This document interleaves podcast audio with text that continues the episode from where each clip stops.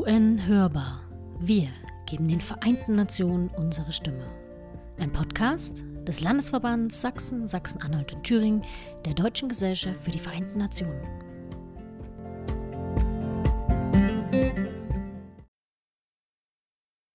Herzlich willkommen zu unserer inzwischen achten Folge von UN Hörbar.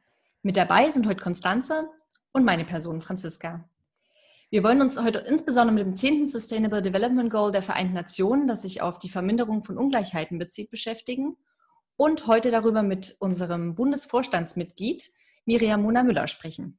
Ja, liebe Miriam, herzlichen Dank, dass du heute dabei bist. Und ähm, bevor wir miteinander ins Gespräch kommen, wäre es wunderbar, wenn du dich einfach mal kurz vorstellen könntest, damit der Hörer auch weiß, wer du bist und was du gerne so machst. Ja, das mache ich doch gerne und versuche es kurz zu halten. Erstmal vielen Dank, dass ich heute ähm, hier sein darf. Ich freue mich total. Und ähm, wie du ja schon gesagt hast, ich bin im Bundesvorstand der DGVN, auch im Landesverband im Vorstand NRW, weil ich in Bonn wohne und äh, promoviere an der Heinrich-Heine-Universität in Düsseldorf zum regionalen Regieren im globalen Süden und arbeite nebenher noch als Beraterin für das Center for Feminist Foreign Policy in Berlin und in London. Genau. Äh, ich bin 28, werde bald 29, vielleicht noch so als Randnotiz. Jugendliches Alter sozusagen. ja. Genau. So, ja, wunderbar. Dann ähm, unser heutiges Thema postkoloniale Perspektiven in den Vereinten Nationen. Ähm, ich würde das ganz gerne kurz inhaltlich so ein bisschen einordnen. Also wir haben ja in den letzten Folgen zum Beispiel mit Manuela Scheuermann über die Ungleichheiten im Hinblick auf Frauen im UN-System gesprochen. Und ähm, es sich, zeigt sich natürlich trotzdem, dass trotz des Prinzips der souveränen Gleichheit der Staaten auch heute noch bei der Teilhabe von Staaten Ungleichheiten existieren im System der Vereinten Nationen. Und ähm, hat man es bei der Generalversammlung, dass diese Maxime One State, One Vote eigentlich eine relative Gleichheit garantiert, dass alle gleichberechtigt sind, ergibt insbesondere der Blick dann auf den Sicherheitsrat eine deutliche Verteilung der Machtverhältnisse. Also beispielsweise die fünf Siegermächte des Zweiten Weltkrieges, die als ständige Mitgliedstaaten auch ein Vetorecht besitzen. Und ähm, ja, insbesondere die Benachteiligung ehemaliger Kolonien wird bewusst oder auch unbewusst aufrechterhalten. Und heute wollen wir deshalb so ein bisschen über die aktive Teilnahme von Staaten des globalen Südens sprechen und postkoloniale Perspektiven auf und Strukturen in den Vereinten Nationen betrachten. Genau. genau. Und ähm, vielleicht gleich zu Beginn. ähm, du hast ja das Thema selber vorgeschlagen. Das heißt, es liegt dir besonders am Herzen. Warum ist das denn so? Und gibt es irgendwie was, ja, einen persönlichen Bezug, der dich dazu bringt? Oder wieso hast du dich diesem Thema angenommen? Mhm. Äh, tatsächlich, also ähm, bin ich zu dem Thema gekommen durch meine feministische Arbeit, äh, muss ich sagen, weil ähm, gerade im Bereich von äh, Gleichberechtigung der Geschlechter ähm, gibt es oft so die Annahme, dass irgendwie unsere Vorstellungen, die wir in Deutschland haben, beispielsweise von Gleichberechtigung, was Feminismus ist, einfach eine andere sein kann in anderen Ländern. Zum Beispiel, mein Papa kommt aus Uganda, da gibt es einfach unterschiedliche Vorstellungen, so was auch das Wort Feminismus beispielsweise bedeutet oder Gleichberechtigung. Und somit habe ich mich einfach damit auseinandergesetzt, wie sieht es in Deutschland aus mit dem Thema, wie sieht es in Uganda aus. Und dann ist mir aufgefallen, dass es zwar unterschiedliche Verständnisse davon gibt und Konzepte, aber am Ende ja das gleiche Ziel, die Gleichberechtigung steht. Und äh, dann dachte ich mir so, hm, das ist irgendwie komisch, weil so an sich wird ja trotzdem immer gedacht, oder haben wir so das Verständnis im globalen Norden, dass unsere Vorstellung von Gleichberechtigung und Feminismus die einzig wahre ist und alle anderen müssen äh, äh, sozusagen nach unserer Nase, äh, Nase ähm, äh, oder wie sagt man doch, unsere Nase tanzen? I don't know. Pfeife? Äh, alles gut. Ich, ich, bin ein großer Freund von, äh, von Neuen Abwandlungen. ja. Genau, also alle müssen, äh, die ganze Welt muss sich dann nach den westlichen Vorstellungen äh, von Feminismus richten und ähm, ja, andere äh, Vorstellungen werden überhaupt nicht besprochen oder irgendwie auch nicht richtig ernst genommen. Und ja, darüber bin ich tatsächlich dann zum Thema gekommen und habe mich gefragt, warum ist das so? Warum gibt es so Ungleichheiten ähm, äh, in dem Bereich? Äh, und wie können wir daran was ändern. Genau, ja. Mhm. Und nun heißt das Thema ja auch postkoloniale Perspektiven. Ähm, und das würde ich jetzt schon als politikwissenschaftlichen Begriff oder als Konzept beschreiben, oder? Also korrigiere mich gern. Aber was muss man sich darunter vorstellen? Ja. Denn äh, eigentlich ist es ja so, der, also in den Vereinten Nationen zumindest ist ja der Treuhandrat zumindest eigentlich immer dafür zuständig gewesen, ähm, das Thema Kolonien und wie man damit umgeht. Und eigentlich hat er gerade keine Arbeit mehr. Und dann könnte man jetzt erstmal davon ausgehen, dass das Problem gelöst ist. Aber das siehst du jetzt erstmal anders.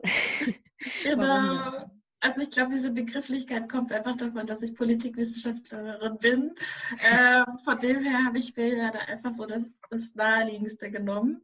Ähm, und postkolonial ist erstmal wichtig äh, als Begrifflichkeit, weil wir offiziell keine Kolonien mehr haben oder es keine existieren, ähm, beziehungsweise abgewandelte Formen, wie zum Beispiel Frankreich hat ja die sogenannten Überseegebiete noch.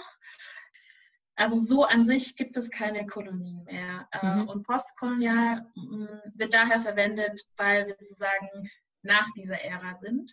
Und ein, der nächste Schritt wäre dann zu sagen, okay, wir befassen uns mit dekolonialen Konzepten, mhm. also äh, Konzepte, die komplett weggehen von den kolonialen Überbleibseln, die es einfach gibt, ähm, diese abbauen und in eine neue Ära einleiten sollen. Genau. Hm. Okay, dann erstmal danke. Neue Ära ist ein, ist ein gutes Schlagwort. Und zwar ähm, hätte ich noch eine Frage so ein bisschen zur Entwicklung ähm, im Kontext des Postkolonialen. Also wir haben vorhin das Thema bereits kurz angeschnitten, angefangen von der Gründung der Vereinten Nationen 45 bis heute. Siehst du da irgendwie eine Entwicklung, also hinsichtlich postkoloniale Perspektiven, oder würdest du sagen, wir befinden uns noch nahezu in gleichen Machtverhältnissen wie 45? Mhm. Also erstmal finde ich es total interessant, wenn wir ähm, uns die Gründung einfach der Vereinten Nationen anschauen und wie die zustande kam und dieser sehr, sehr starke Schwerpunkt auf äh, die Wahrung der Menschenrechte. Und wenn wir uns die, ja, die zeitliche Einordnung anschauen, ist es ja schon interessant, dass es gerade auch die Zeit ist, wo es noch richtig viele Kolonien gab. Also da muss man sich ja auch irgendwie fragen, wie passt das zusammen, dass bestimmte Staaten propagieren, ja, wir, wir verbinden uns jetzt, weil wir möchten äh, die Menschenrechte voranbringen, aber gleichzeitig die Staaten und deren ähm, ja, Entscheiderinnen und Entscheider nicht innerhalb der eigenen äh, ähm, Regierung oder dann in den Kolonien das für nötig halten, diese Menschenrechte umzusetzen. Also das finde ich erstmal ganz spannend und ich glaube, es ist auch sehr wichtig zu verstehen ähm, oder um zu sagen, inwiefern hat sich, hat sich da was geändert und weiterentwickelt, weil da kann man ja auf jeden Fall schon sagen, dass es da einen positiven Wandel gab, dass es äh, so die 60er rum dann äh, die Freiheitskämpfe gab und sich äh, Staaten unabhängig erklärt haben und sie dann dadurch auch den Zugang äh, bekommen haben oder einen besseren Zugang äh, zu den Gremien und den Organisationen innerhalb der Vereinten Nationen. Ähm, was aber übrig geblieben ist, ist einfach, wenn man sich das auch anschaut im Bereich von Handelsbeziehungen beispielsweise. Ähm, wir haben das ja frankophone Länder ähm, auf dem afrikanischen Kontinent, haben einfach noch einen starken Bezug, äh, Handelsbezug äh, zu Frankreich. Und äh, das spiegelt sich natürlich dann auch wieder in, in den politischen Beziehungen. Oder wenn wir, das, wenn wir uns anschauen, wie ja, wie die Vertretung aussieht äh, von, von Menschen in Führungspositionen ähm, in den Vereinten Nationen. Äh, da gibt es auch, äh, würde ich jetzt sagen, schon auch nochmal einen ähm, stärkeren Einfluss von Ländern äh, des globalen Nordens. Ja, also da, da gibt es auf jeden Fall noch Luft nach oben, würde ich sagen. Also sowohl um, um, sozusagen intern, also also genau. in, innerhalb der Vereinten Nationen als Organisation, als aber auch rein von der Struktur her und dadurch durch die Länder geprägte Disbalancen oder Ungleichheiten, wenn man so will. Genau. Und ja, du hattest ja auch schon am Anfang gesagt mit dem UN-Sicherheitsrat. Ähm, also die Länder, die man sich anschaut, die sind ja erstmal auch sehr große Militärmächte, also geht wirklich eine große Macht einher, äh, die, da, die da sitzen. Ähm, und ähm, es ist ja jetzt kein Land äh, aus äh, Lateinamerika oder von dem afrikanischen Kontinent beispielsweise vertreten. Und das gilt einfach, ist einfach wichtig, das anzuerkennen. Genau. Mhm. Genau, und jetzt hast du schon damit angefangen. Gibt es da noch also konkrete Beispiele, mit denen du dich äh, beschäftigt hast oder auf die du gestoßen bist? Mhm. Also zum Beispiel jetzt, wenn wir beim UN-Sicherheitsrat bleiben, ähm, ist ein greifbares Beispiel die Umsetzung der Agenda zu Frauen, Frieden und Sicherheit. Da habt ihr ja auch schon mit meiner Vorstandskollegin äh, drüber gesprochen. Ähm, und das ist ganz interessant zu sehen, weil ähm, letztendlich die fünf Mächte, die am meisten Militärgewalt besitzen und auch ähm, in, die, in den meisten Konflikten irgendwie involviert sind, sind direkt oder indirekt, ähm, sind ja nicht jetzt erstmal die Leidtragenden. Die Leidtragenden von Konflikten sind ja die Leute vor Ort, äh, die Bevölkerung. Und viele Konflikte finden noch im globalen Süden statt. Und dass da jetzt kein, kein Land vertreten ist, ähm, ja, würde ich sagen, ist ein bisschen schwierig, äh, weil dann nicht mal eine bestimmte Re Region abgedeckt werden kann. Ähm, und im Bereich Frauen, Frieden und Sicherheit ist es ähm, dann auch oft so, dass die äh, Länder äh, Aktivistinnen beispielsweise einladen. Ein gutes Beispiel ist äh, Nadja Murat, dass Aktivistinnen dann aus dem globalen Süden eingeladen werden, um im UN-Sicherheitsrat äh, über Menschenrechtsverletzungen zu sprechen und sozusagen als Zeuginnen auftreten. Aber letztendlich die Entscheidungsgewalt haben ja nicht diese einzelnen Personen oder selbst wenn es jetzt Vertreterinnen wären von, von, von Staaten des globalen Südens, so die Entscheidungsmacht liegt nicht bei denen. Und ähm, das ist ganz klar ein Ungleichgewicht, sage ich jetzt mal, ähm, äh, im Bereich von Macht und ja, im Bereich von Entscheidungsmacht. Ja. Also siehst du da eher so diese Informationsweitergabe, die gewährleistet wird, aber am Ende entschieden äh, wird innerhalb der Machtstruktur, die von ja, jeher besteht eigentlich. Ne? Also in der hat sich ja trotz zahlreicher Initiativen zur Reform noch nichts groß geändert im Sicherheitsrat. Ja. Genau, ja. Und es braucht dann eigentlich immer fast jemanden, der sich für diese Länder einsetzt, ne? also der die Interessen dieser Länder wahrnimmt und äh, den im Zweifelsfall zu finden, wenn wiederum dessen staatliche Interessen aus irgendeinem Grund dagegen laufen, ist natürlich schwierig. Ja, und also, wir haben es ja. Ja, wir haben es ja auch gesehen, als Deutschland die neue Resolution zusammen mit Frankreich dann eingebracht hat. Das war dann auch wieder diese Kombi, also äh, ein, ein Land aus dem globalen Norden, ähm, ähm, ja, aus, aus welchen Gründen auch immer, also es können auch äh, äh, positive Gründe sein, er möchte sich dafür einsetzen, dass es einfach weniger äh, Gewalt äh, und Kriege auf, auf der Welt gibt und ähm, ja, sucht dann Verbündete oder sucht dann auch Vertreterinnen aus, aus den bestimmten Regionen, die aus dem globalen Süden sind. Und die treten dann gemeinsam auf. Aber auch da ist ja schon ganz klar, sind ja die Machtverhältnisse bestimmt. Staat aus dem globalen Norden und Aktivistin aus dem globalen Süden, genau. So ein bisschen als Retter, ne? so dieses im Zweifelsfall. Genau, also ja. Wir, wir helfen euch. Ja, genau. Wir mhm. bieten euch die Plattform. Rein aus altruistischen Gründen natürlich, ne? ja. ähm, Gibt es noch ein weiteres konkretes Beispiel? Ähm, ein anderes Beispiel, das ist mir jetzt noch äh, äh mir eingefallen, spontan eingefallen, äh, das auch so eine positive Entwicklung vielleicht darstellt. Mhm. Ähm, das ist äh, die Agenda 2030. Äh, das ist ganz spannend zu sehen, weil davor gab es ja die Millenniumsziele. Äh, die wurden ja dann nicht erfüllt und äh, dann musste neu, eine neue Agenda her. Und bei den Millenniumszielen war der Fokus eigentlich komplett auf dem, lag auf dem globalen Süden. Mhm. Also man hat gesagt, äh, die, es gibt zahlreiche Probleme und die äh, liegen im globalen Süden und daher äh, muss man äh, den Fokus auch darauf legen.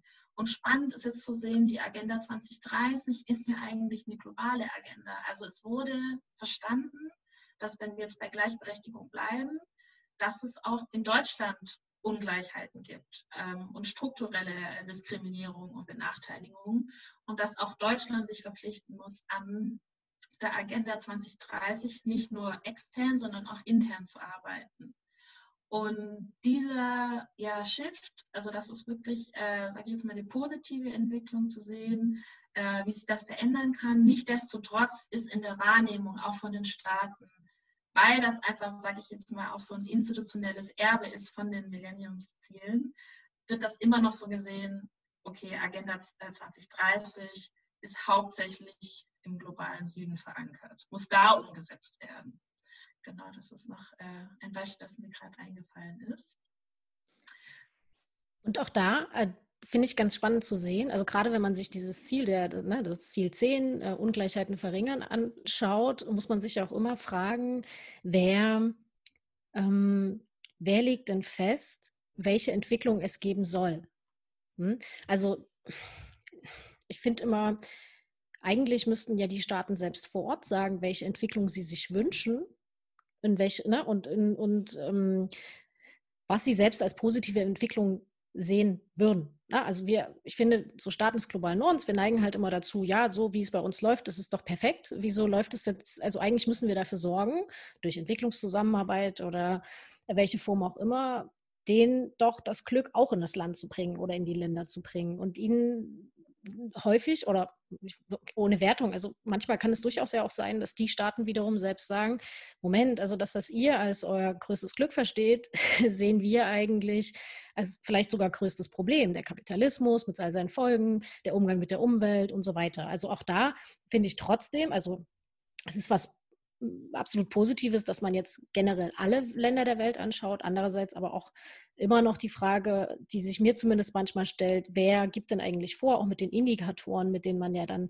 die Umsetzung der SDGs messen kann, wer gibt denn da eigentlich vor, welche Entwicklung wünschenswert ist und wer nicht und werden die Länder des globalen Südens da ja ausreichend beteiligt an dieser Frage. Mhm.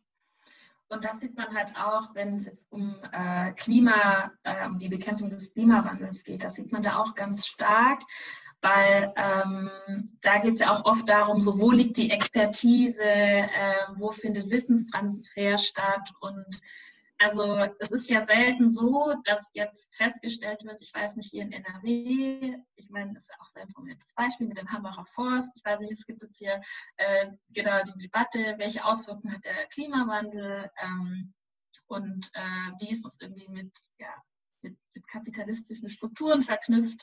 So, da kommt ja jetzt, also wird jetzt niemand aus dem globalen Süden eingeladen, die dann ihre Expertise vielleicht äh, darstellen kann und sagen kann, okay, wir haben äh, in Lateinamerika die und die Lösungsansätze für uns gefunden.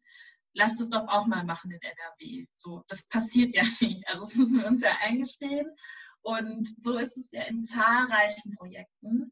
Und ähm, natürlich ist das, äh, was bei den Vereinten Nationen ja ganz gut ist, ist, dass es so dass da, dass da die Mitarbeitenden ja schon recht international sind. Das ist jetzt nicht so wie, wenn wir uns jetzt die deutsche Entwicklungspolitik angucken, das ist ja nicht so, dass dann deutsche nur deutsche Staatsangehörige entsendet werden äh, für entwicklungspolitische äh, Projekte, sondern bei der UN ist ja ein viel größerer internationaler Pool da. Das bedeutet, es gibt dann auch Wissenstransfer äh, zwischen den Ländern im globalen Süden und nicht dieses vom globalen Norden in den globalen Süden. So, das sehe ich auf jeden Fall als, als Chance und Potenzial. Aber klar, auch was die Indikatoren angeht, ähm, es ist wirklich sehr, äh, ja, fehlt oft der lokale Kontext, auch das Verständnis dafür, was, was Verständnis für Erfolg, äh, Verständnis, auch Zeitgefühl ähm, es, es gibt, äh, würde ich jetzt sagen, so im, im globalen Norden haben wir ein sehr lineares Verständnis von Zeit. Also es gibt eine Abfolge und wir haben diesen Zeitstrahl, da erinnere ich mich immer in der Schule, hatten wir immer Zeitstrahle und ich kenne das zum Beispiel ähm, äh, aus ganz vielen Kontexten aus dem globalen Süden. Da ist es irgendwie eher so eine Gleichzeitigkeit und eher so ein, ich kann das gar nicht richtig beschreiben, aber so ein, eher so ein Verständnis von Zeit in so einem Kreis. Also alles passiert gleichzeitig und es hört auch irgendwie nie auf und es gibt kein richtiges Ende. Und dann denke ich immer so, okay, wie sollen wir jetzt hier irgendwie Zeitmanagement betreiben? Weiß ich, bei UNDP beispielsweise oder bei UNFCCC, also das äh, vom, vom Klimasekretariat, äh, in, in, in Ländern des globalen Südens, wenn wenn es schon an solchen Sachen, sage ich jetzt mal, irgendwie hapern könnte, weil nicht genügend Leute aus dem lokalen Kontext an, an den Projekten mitarbeiten. Genau.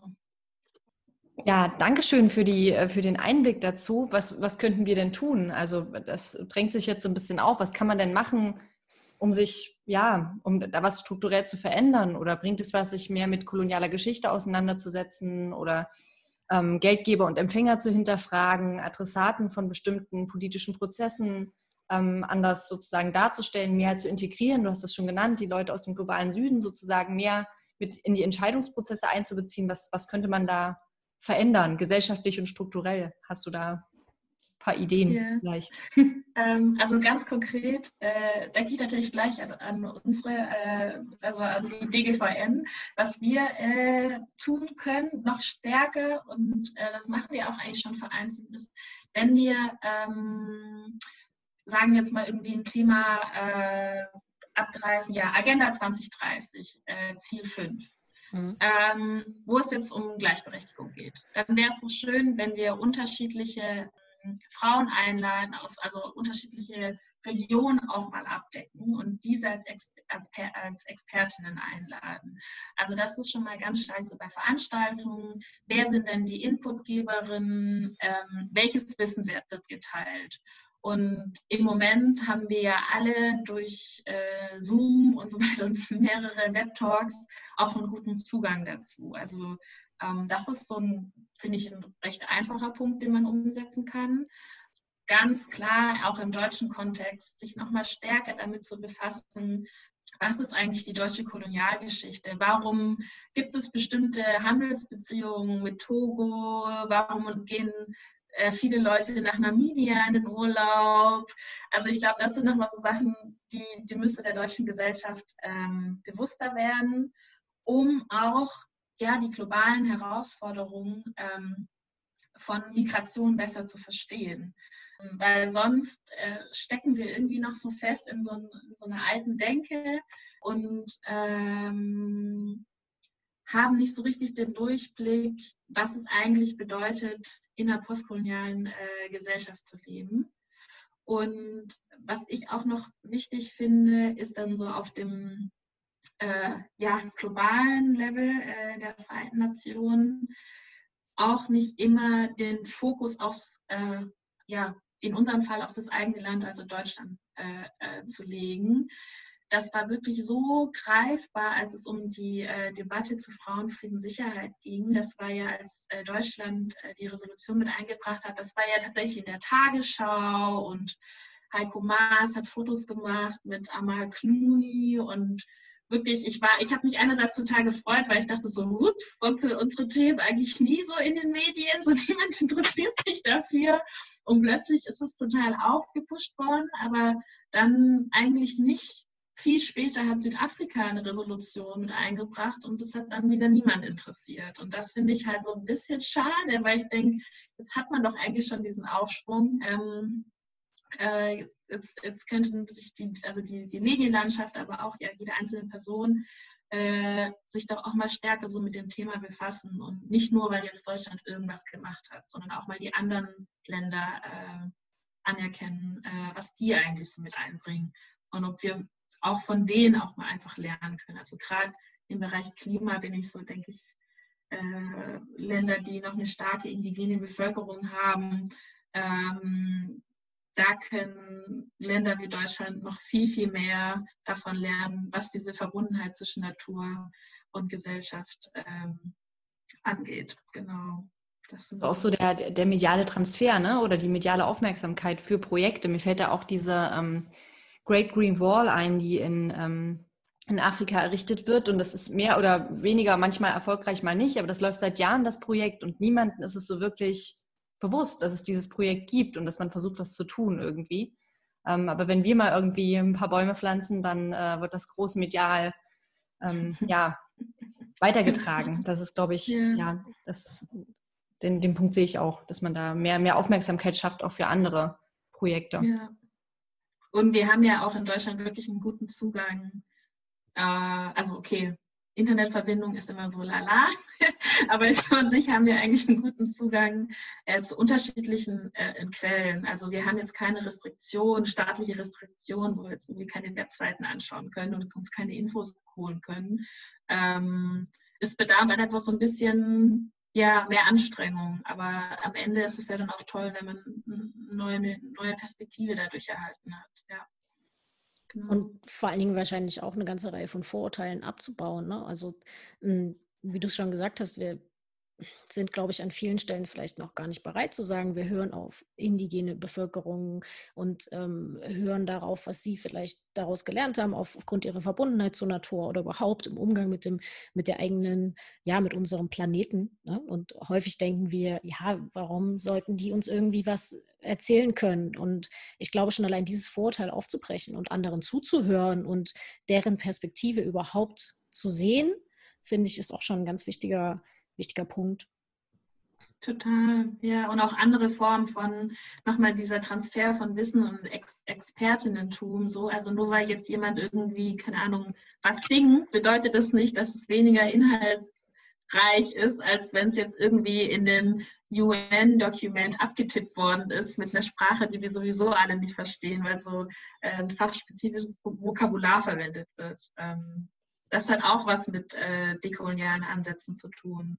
Äh, nicht nur, dass das, äh, ja, unser Demo, also dieses Verständnis von Reporting und Evaluieren und wie schreibe ich ein Dokument und wie berichte ich äh, über den Klimawandel, dass es nicht immer so sein muss, wie wir, also wie wir im globalen Norden äh, das im Kopf haben. Ja, genau. Mhm. Und ein weiterer Punkt wäre ja eigentlich auch ähm, die Reformierung des Sicherheitsrats, oder? Also Schätzt du das ein? Das höre ich, also das haben wir ja vorhin schon besprochen, ne, dass sich das dort in besonderer Weise niederschlägt. Ähm, ja, hast du, hast du einen besonderen Wunsch, wenn es darum äh, geht, den Sicherheitsrat zu reformieren? oh la la, jetzt aber. die Wunsch ja, also, geöffnet heute. ja, genau. Na, also wenn ich mir natürlich was wünschen würde, dann würde ich mir einen Feminist feministischen äh, Sicherheitsrat wünschen. So. Also ähm, das wäre natürlich toll.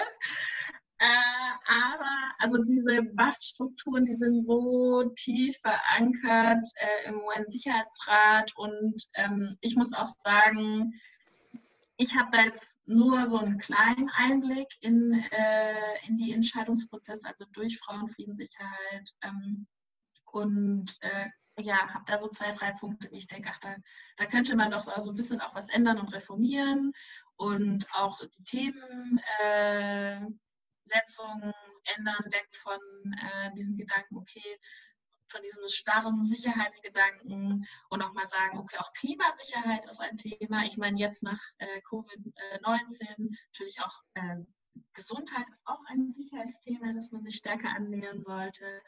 Ähm, aber ich denke, also so eine Rieseninstitution wie die Vereinten Nationen, ähm, da braucht es wirklich mehrere Jahre, wenn nicht Jahrzehnte und viel Durchhaltevermögen, damit äh, der UN-Sicherheitsrat feministisch wird. Wie würdest du das, wie würdest du das einfach nochmal kurz erklären? Also feministischer Sicherheitsrat bedeutet?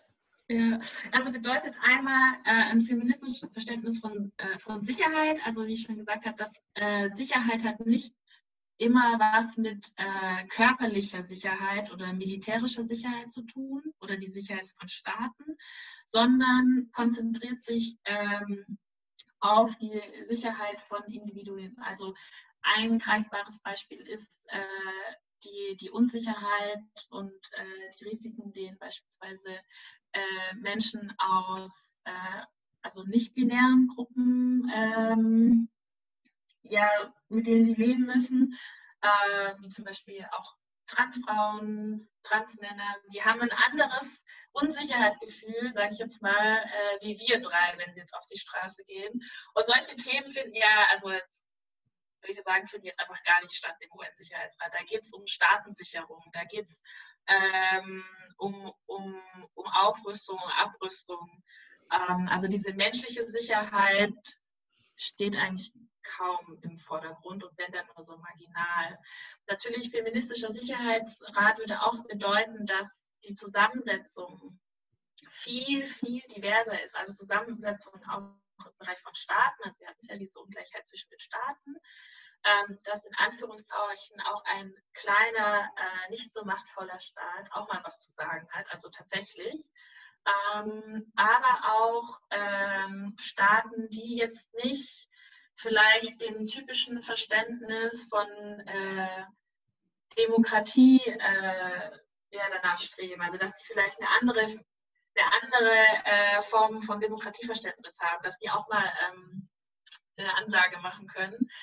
Und ein anderer Punkt ist natürlich äh, Diversität im Sinne von Geschlechteridentitäten, äh, ähm, auch wieder dann zu sagen, okay, es ist nicht jetzt so, nur weil es um Frauenfrieden, Sicherheit geht, jetzt holen wir mal irgendwie die Expertinnen äh, an den Tisch, sondern auch, dass bei Themen, die auf dem ersten Blick überhaupt nicht äh, überhaupt nichts mit Geschlechtergerechtigkeit zu tun haben, wie beispielsweise Klimasicherheit, dass man da auch mal sagt, okay, wir möchten auch hier mehr äh, Diversität sehen und äh, holen da mal äh, die Aktivistin ähm, aus äh, Südostasien an den Tisch. Und jetzt erzählt die uns mal so ein bisschen was drüber. Also das ist alles so dieses Riesenkonstrukt von feministischer äh, Sicherheitspolitik. Und da gibt es auch von äh, NGO, die heißt ähm, WILP, die haben so diesen, äh, ab, äh, diese Abkürzung. Und die haben tatsächlich ein Dokument rausgebracht, so wie müsste äh, der UN-Sicherheitsrat aussehen, wenn er feministisch ist. und da sind mehrere Punkte drin, die ganz spannend sind. Ja. Okay, also wenn wir, wenn wir so ein bisschen schauen, gerade ich beschäftige mich auch so mit einem Sicherheitskonzept, wie hat sich das gewandelt hin, natürlich auch zu menschlicher Sicherheit, aber du würdest dann sagen, ja, aber man muss nochmal ausdifferenziert, was, was ist eigentlich menschliche Sicherheit? Und das ist eben nicht nur körperliche Unversehrtheit und äh, Schutz von Menschenrechten im Allgemeinen, sondern auch noch der Mensch als Individuum betrachtet in Gänze. Wie kann der vielleicht auch noch differenziert betrachtet werden?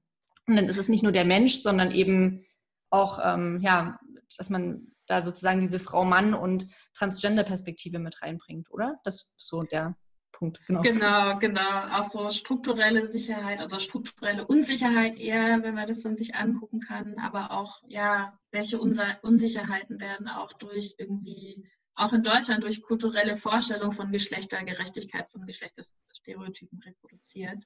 Aber das ist, glaube ich, noch so ein Riesenthema. Da können wir auf jeden Fall nochmal eine andere Folge dazu machen, wie es dann aussieht so in Deutschland. ja. Ist auf jeden Fall spannend. Ja, das stimmt, ja. Gibt es noch ein Fazit, was du formulieren würdest? Oder ein Appell? Also, ja, also ähm, ich glaube, dass vor allem im deutschen Kontext wir da wirklich noch sehr in den Kinderschuhen stecken äh, uns mal damit zu beschäftigen, welches koloniale Erbe Deutschland hat, äh, also negativ konnotiert, äh, und welche Einflüsse das auf die Vereinten Nationen hat. Ähm, ich denke aber auch, dass gerade die Vereinten Nationen durch ihre Zusammensetzung von den unterschiedlichsten Ländern und auch doch durch den Einfluss von der Zivilgesellschaft, wie beispielsweise bei UN Women, einfach ein ganz großartiger Ort sind, äh, um sich auszutauschen, um Ideen zu sammeln, um Ansätze zu finden, wo man sagt, hey, ich habe da mal was gehört, da gab es doch irgendwie diese, äh, äh, diese Weltfrauenkonferenz also in Peking oder in Nairobi und da haben die diese äh, Lösungsansätze vorgeschlagen, lass, lass mal da auch was zusammen machen. Und ich finde, das passiert doch eigentlich so oft bei UN-Konferenzen, dass man sich miteinander austauscht und ähm, gemeinsam äh, ja, Ideen umsetzen möchte. Ähm, von dem her würde ich ungern von, so von, der, äh, von den Vereinten Nationen äh, mich lossagen, weil ich fühle mich äh, nichtsdestotrotz total, total wohl in, den, in dem Umfeld und finde, es gibt äh, so viele tolle Leute, die da arbeiten und die sich auch im Alltag damit beschäftigen, wie wir Ungleichheiten reduzieren können. Und ähm, ja, jetzt haben wir schon so weit geschafft, jetzt würde ich ungern irgendwie aufgeben und freue mich, äh, wenn wir vielleicht so in 50 Jahren feministischen Sicherheitsrat haben. Ne? Jetzt wissen wir auch alle, was das ist. Das ist ja, liebe Hörer, also wir sind damit jetzt auch am Ende der heutigen Folge angekommen. Und erstmal danke Miriam für deine Zeit und für den spannenden Einblick heute in dieses für uns doch erst ein bisschen abstrakte Thema, aber ich glaube, jetzt ist das Verständnis bei uns allen angekommen. Äh, was das bedeutet und worauf wir vielleicht auch in Zukunft alle achten sollten. Und ja, wir freuen uns, wenn Sie oder ihr auch beim nächsten Mal einschaltet, wenn es dann wieder Zeit ist, die UN hörbar zu machen. Vielen Dank auch an euch. Danke. Tschüss. Tschüss.